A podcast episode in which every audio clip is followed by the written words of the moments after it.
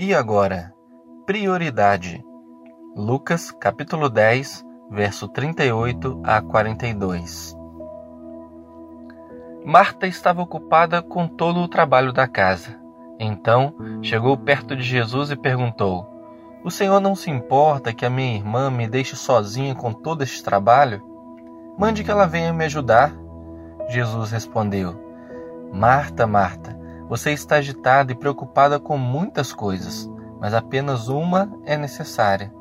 Maria escolheu a melhor de todas, e esta ninguém vai tomar dela. Certamente, a demanda de serviço havia aumentado rapidamente. O cenário já não era mais o mesmo. O controle das ações, antes dominadas pela rotina cotidiana, já não existia mais tudo havia mudado drasticamente na casa de Marta, Maria e Lázaro, pois receber Jesus para desfrutar de um tempo com ele e uma simples refeição ao redor de uma mesa significava também receber mais doze homens que sempre o acompanhavam. O desejo de atender às necessidades de Jesus e seus discípulos da melhor maneira foi algo que gerou grande agitação e preocupação ao coração de Marta, principalmente ao perceber que, em vez de ajudá-la, Maria estava sentada aos pés de Jesus, ouvindo o que ele ensinava. A agitação e preocupação de Marta deram início a um processo de instabilidade emocional que dominou, confundiu e impossibilitou que ela compreendesse qual era a real prioridade naquele momento.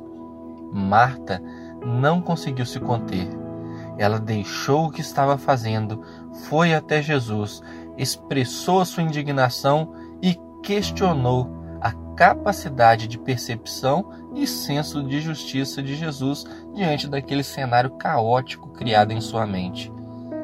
Sem dificuldade ou constrangimento e cheio de compaixão e graça, Jesus esclarece a Marta que o seu maior interesse está nas pessoas e não no que elas podem oferecer.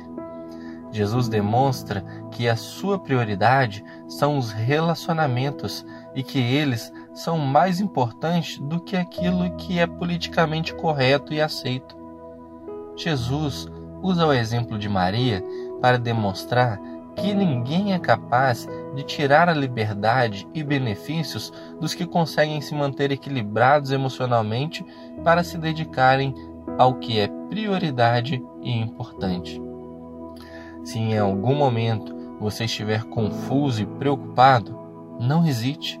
Faça como Marta. Pare tudo e vá imediatamente a Jesus. Pela oração, expresse o que estiver sentindo. Jesus é plenamente capaz de te compreender. Como um pai trata com bondade os seus filhos, ele é bondoso com quem se aproxima dele. O amor que Jesus tem por você iluminará a sua mente e coração te libertará do domínio das preocupações e te ajudará a discernir em qualquer cenário que as pessoas e as relações humanas devem ter sempre a máxima prioridade.